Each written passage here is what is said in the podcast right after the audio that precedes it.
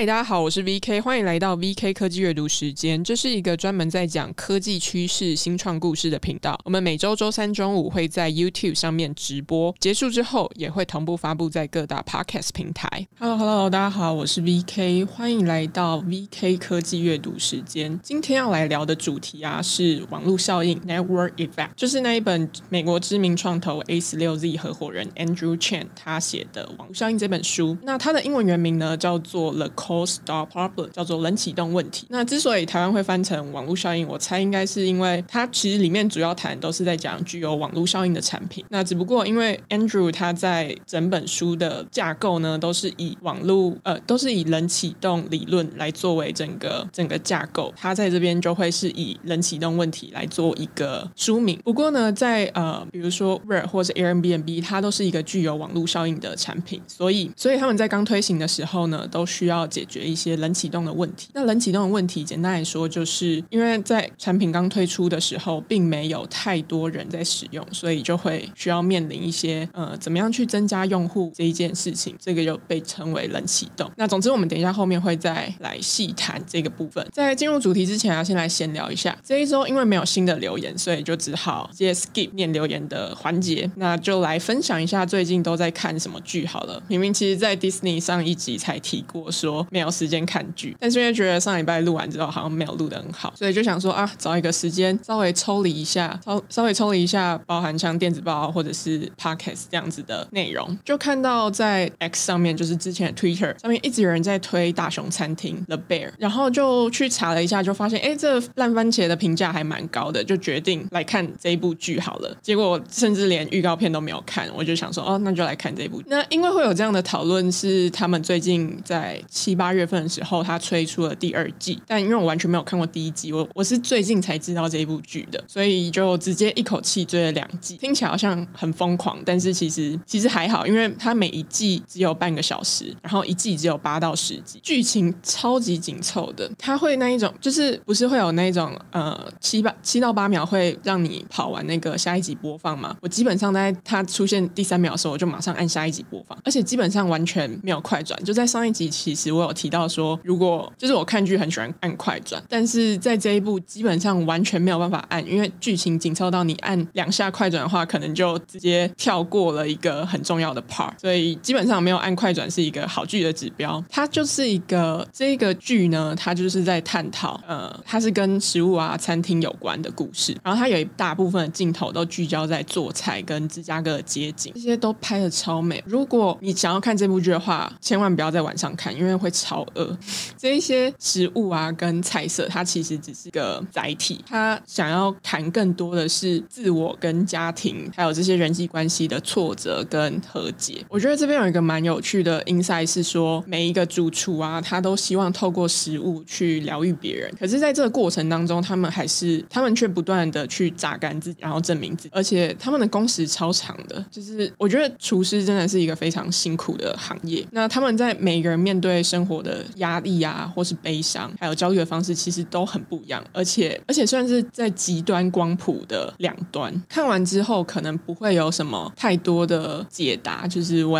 可能要怎么样面对压力啊，面对挫折这件事情，可能不会有任何的好的方法。可是你可以在这一个剧当中找到一些共鸣。总之，我觉得这是我最近期看完蛮喜欢的剧。看完之后就觉得很空虚，就是没有没有其他剧了。然后这一个它最后面又。放了一些 hooks，然后就好期待第三季。那我们就进入正题。呃，为什么会想要来聊聊网络效应这一本书呢？或者是为什么会想要来谈这个主题？是因为在写一些科技公司它的早期故事啊，或者是成长策略的时候，都会看到一些分析提到说，因为网络效应，比如说 Airbnb 或 Uber 它可以拓展到全球，是因为网络效应；或者是说 Substack、YouTube 这一些创作者经济平台，他们可以成功的原因，就是因为网络效应。可是，如果你真的要我去解释什么是网络效应的话，然后它是怎么发生的，或者是说网络效应可以为公司带来什么样的效益，这件事情，我可能也没有办法说得这么清楚。好像可以给一个简单的定义，但是有一种说完了好像懂，但是又好像不懂的感觉。所以这边先给一个比较简单的定义。那等等后面呢，我们会再详细的讨论什么是网络效应。一个成功的网络效应啊，它不只是需要有一个好的产品这么简单，它还需要有一个好的网络去连接它，比如说 Airbnb 的网站跟 App，它就是一个产品。可是光是有这样的产品没有用啊，因为如果你在上面没有人的话，你就不会有交易行为的发生。所以在产品里面的人就变得很重要。比如说在 Airbnb 里面就会有两两类型的人嘛，第一个是会想要出租自己的房子的房东，跟有住房需求的房客。那这两边的人呢，他们就形成了一个网络，这之中呢就会有买卖行为在上面发生。那平台当中也可以从中赚到钱。所以当这两两边的网络越来越大之后，Airbnb 它就形成了一个具有网络效应的产品。这也是为什么我想要买 Andrew Chen 的网络效应来看，因为因为很常看到网络效应这个词，但是真的不是很知道它确切的意义是什么，然后要怎么样达成网络效应这件事情。当然啦，买了他的书，就是这件这个理想很美好，这个想要买书的动机很美好。可是可是结果就是书买了之后，过了超久都还没有把它看完，我大概只看了一半而已。那要解决这种拖延症的方法，就是设下 deadline 嘛，以终为始，把它变成说我这一期电子报跟 podcast 要写的题目之后，我就会马上把它看完，因为在上个礼拜完全都是泡在网络效应这本书当中。那在这一集的 podcast 当中啊，会简单的介绍它的冷启动理论的重点。如果你有时间的话，很推荐去阅读他的书。他在书里面把网络效应这件事情写得很浅白易懂，而且中中间也会穿插非常多的大量的商业案例，就会让你更具体的了解他想要指的内容是什么。总之，我觉得读起来算是蛮有趣的啊，有种哇塞，原来可以，原来还可以这样想，有一种哦，用户成长竟然还可以这样子做到。那这部分我们等一下后面都会再谈到。介绍完这本书之后啊，就来介绍一下作者 Andrew Chen 的背景，为什么他可以来写《网络效应》这本书，甚至为什么他可以来讲网络效应。Andrew 他虽然不是提出成长骇客这个概念的人，但是他是把这个概念发扬光大的人，所以基本上你可以说他是成长骇客的 OG。那成长骇客是什么呢？它是一种新形态的行销方式，它可以透过 A/B test 或是优化登录页面的方式啊等等，去让用户或是流量在短时间之内暴涨，希望可以吸引到更多用户加入到这个平台。那过去呢，他是 Uber 的高层，他负责成长团队，也就是要想尽办法让更多的驾驶加入到 Uber 里面来。那他刚好那时候加入的时候啊，是 Uber 在早期高速成长期，所以他对于怎么样去扩张网络，去在让短时间把用户增加这件事情，他算是蛮有一套的方法。那他现在呢是 A 十六 Z 的合伙人，那投资的领域都包含在游戏啊、娱乐，甚至是电商平台。目前他也是 Substack 跟 Clubhouse 的董事，他蛮关心创作者经济平台的。所以其实如果你回顾他整个职涯啊，都是光都是看如何去快速成长用户，或者是分辨哪一些产品具有网络效应是有关的。Andrew Chen 他为什么要写这本书的理由也蛮简单的，他就说他很常听到大家都说自己的产品有网络效应，可是如果你要你要他们深入去讲网络效应是什么时候，通常大家都说不太清楚，所以他希望写这一本书来帮网络效应这件事情更具体化去定义，然后也去帮助说有任何人想要打造网络效应的产品的时候是可以这样做的。所以这边我们就进入第一个问题：什么是网络效应？通常我们会听到网络效应的定义啊，就是说当有一个产品或服务，它的使用者越多，价值就越高。这个概念就像说你的社群朋呃，你的社群媒体朋友越多，你可能就会越常上去看，对吧？那也就像我们前面提到的说，一个成功的网络效应，它不只是一个好的产品嘛，它还需要一个好的网络去连接它。比如说啊，早期的电话如果只有一台，那它基本上就没有什么用嘛。再比如说，成千上万户里面只有一台，它根本就没有办法有太特别的作用。但是当每一家每一户都有电话的时候，大家就可以互相通话。所以也就是这一个网络让电话这个产品有了功用。所以在这边连接产品的网络啊，就是实体的电线电缆。如果放到现在的话，比如说以 Uber 来说，它的产品就是我们手机里面的 App，但是让它真正有价值的是存在在 App 上面的人，也就是 Uber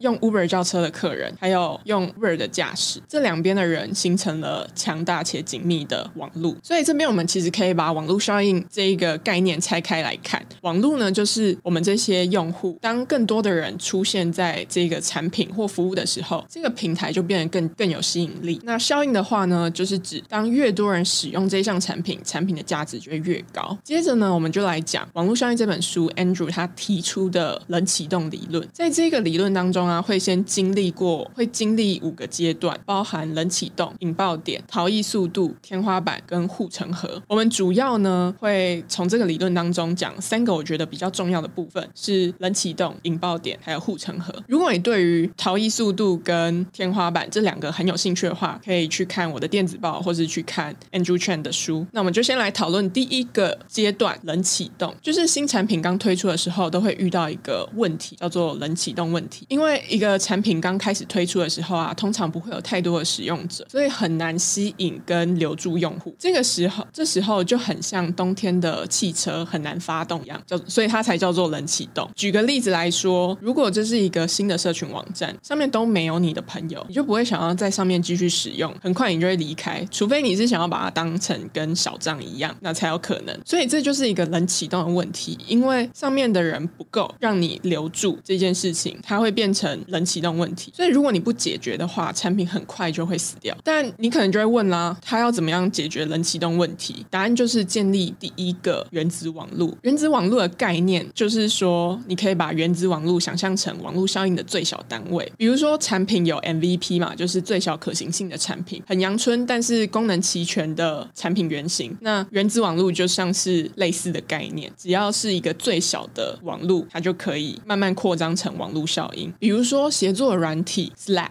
或者是视讯软体它的原子网路只需要两个人就可以了，只要你跟你的另外一位同事就可以开始使用，只要两个人他们的原子网路就开始形成了。当越来越多原子网路之后啊，可能从一开始你跟你的同事会慢慢扩张成哦，你们整个 team 的人都在使用 Slack。那当你们的 team 都在使用 Slack 的时候，可能又会慢慢扩张到其他的 team，后来就变成一整个部门都在用 Slack，或者是一整个组织都在用 Slack。那这也是他们所强调的网络具有网络效应的产品品。接着呢，我们就来讲到第二个阶段引爆点。当你的产品已经有了一些用户，这些用户就是我们刚刚提到的原子网路嘛。那你要怎么样做才可以让这个用户数快速的成长呢？基本上就是引爆点他想要去谈的问题。所以这边呢，主要会讲三个策略。第一个呢是说为工具而来，为网络而流。这个概念是我刚刚前面提到，我觉得蛮特别的，就是竟然有这样子的方式可以让用户成长。他的意思是说，一开始大家可能是因为某一个功能而来，然后来使用你的产品，但是最后留下来的原因啊，是因为产品里的社群。比如说像是 Instagram，一开始大家可能只是喜欢它的滤镜功能，可是后来会想要留下来的原因，是因为你可以跟你的朋友去分享照片。那这个策略呢，比较常出现在提供内容创作跟编辑或者是托管服务的托管服务台，比如说像电子报平台 Substack，它就会它就会提供创作者，创作者会用它的原因，就是因为它可以免费寄信嘛。但是呢，它最近其实也开始朝向社群的方向去经营，比如说它推出很像推文的功能，或者是说它会让创作者去推荐其他人的电子报，会让整个网络变成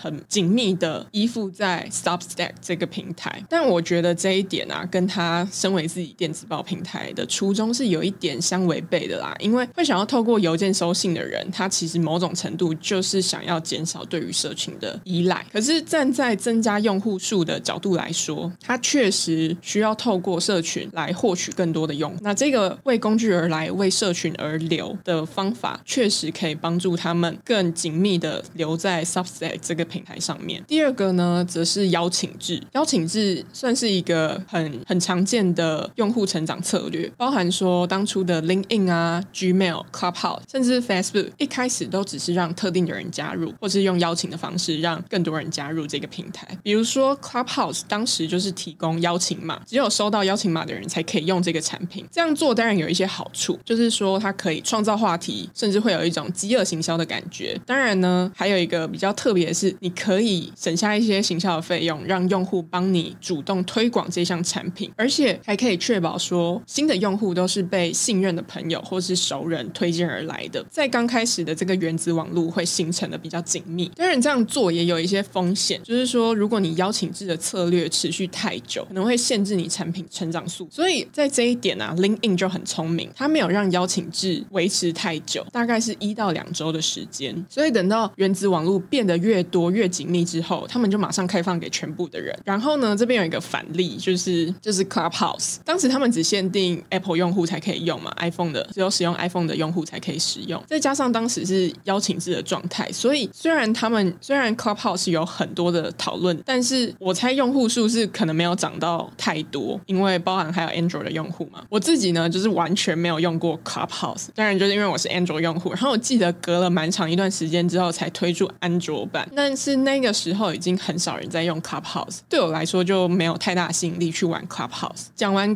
前面两种，第一个是为工具而来，为网络而流，那第二个是邀请制，第三种的话呢，就是撒币，透过奖励策略的方式啊，比如说像是提供者价券或者是现金补贴的方式，也可以吸引到更多的用户加入到这个网络当中。比如说 Uber 他们早期就是透过这样子的方法，就是很提供很多的补贴策略来吸引更多的司机或是驾驶加入到他们的网络当中。最后一个阶段呢，来谈护城河，网络效应会变成产品的，在这个阶段啊，网络效应会变成产品的竞争优势，或者是一种护城河。这边 Andrew 他就提到到一个蛮值得思考的问题，他说大企业为什么不能利用他们的规模优势来打造具有网络效应的产品？你可能会想说，诶，大企业它不是拥有很大量的用户跟大量的用户资料跟资源吗？他们应该可以更轻松的去打造具有网络效应的产品啊。可是 Andrew 就说，这个实际上并不是这么简单，也没有，也不是想象中的这么顺。比如说，以 Google 推出 Google Plus 来说，尽管他们有九千万，尽管他们在推出之后，在 Google Plus 上面有九千万的用户，可是他一直没有办法成功击败 Facebook。这个原因其实跟我们刚刚前面提到的原子网络是很有关系的，因为它因为 Google Plus 有点像是从上到下的方式推出，就是它直接一口气灌进去这么多的用户数，但是这些用户数它并它这些用户并不是很紧密的连接在一起的，它并不是原子网络，所以这他们的网络是非常薄弱的，不像 Facebook 它是从校园起家嘛，所以你会去加你认识的人，从从下面开始慢慢发展起来，有点像是 bottom up 的方式，所以就会发现有很多是紧密且连接很强烈的原子网络。就是可以提一个小小的比喻，就是说 Google Plus 有点像是说你自己一个人去参加了活动，然后这个活动看起来就是现场，这个活动现场就是没有你认识的人，所以你可能就会很想要马上离开嘛，毕竟在一个陌生的环境，然后没有你认识的人，你就会想要赶快离开那个场那 Facebook 就有点像是说，哎，你今天去参加大学好友的婚礼，你知道现场一定会有很多认识的人出现，所以你就可能会比较放松，然后跟你认识的同学啊聊个几句，自然而然你待在那边的时间也会比较长。那 Google Plus 就有点像是强行把你塞进去一个陌生的地方，但是你不知道有谁在上面，所以你也不会想要在上面跟其他人联络，或者是建立其他的关系，所以你就会想要赶快离开那个地方。那 Facebook 就是你知道这边都是有你熟识的人在上面，所以你自然而然会在留在这个平台上面更久一点。现在的 Meta Threads 啊，听起来有一点像是 Google Plus，他们 Meta 拥有大量的用户跟资源，然后把 IG 的用户一口气灌进去 Threads 里面。结果呢，现在根据 SimilarWeb 它最新的数据显示啊，Threads 的用户已经掉了八十 percent 左右。其实也不难理解说为什么会掉这么多，因为因为彼此之间的联系它其实不像原子网络这么紧密嘛。比如说像在 X 上面，可能已经都形成好原子网络了，但是 Threads 上面并没有，所以它的它彼此之间的连接是很弱，所以也为什么说 Threads 的用户会掉到这么多？最后呢，来分享一些我的想法。在书里面啊，Andrew 其实反复提到一件事情，就是说复制产品功能并不难，困难的是复制网络。那其实这一点也可以在 Meta 的 Threads 上面看到，因因为虽然它复制了很多跟 X 相关的功能，但是网络并没有被它整个复制去，即便它拥有这么多的用户资料跟数据，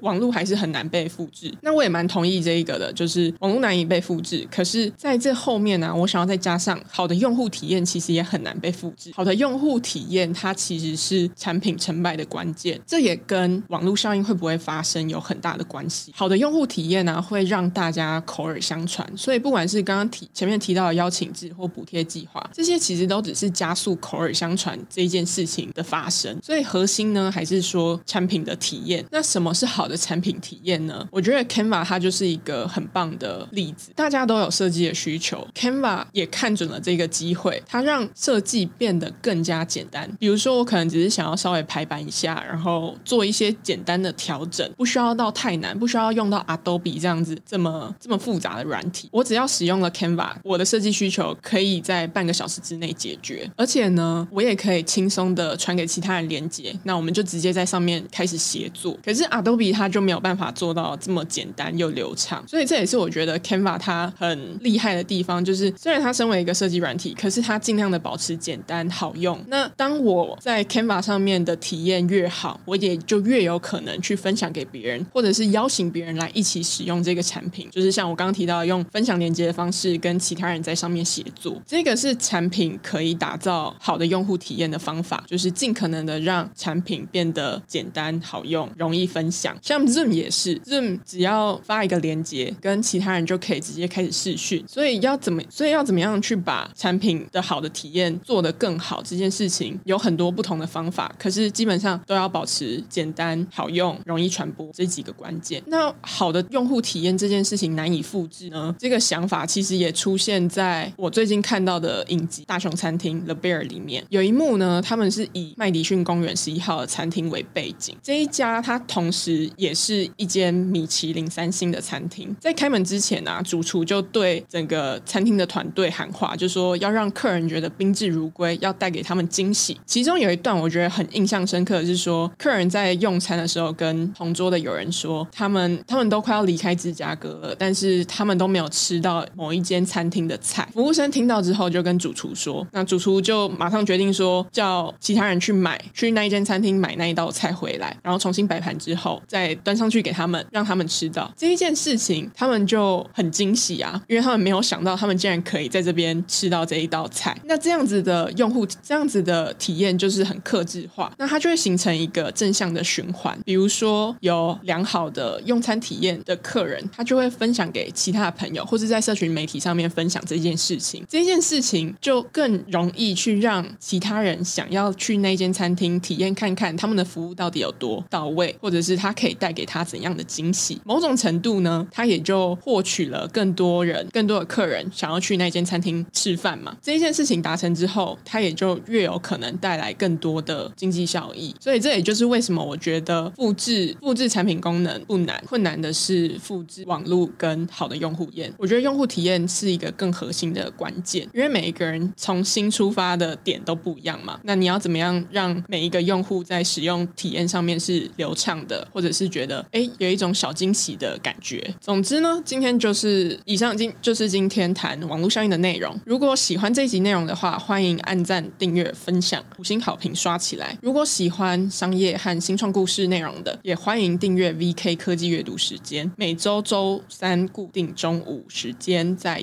YouTube 上面直播。没有跟到直播的朋友，欢迎在各大 Podcast 台收听。我是 VK，下次见，拜拜。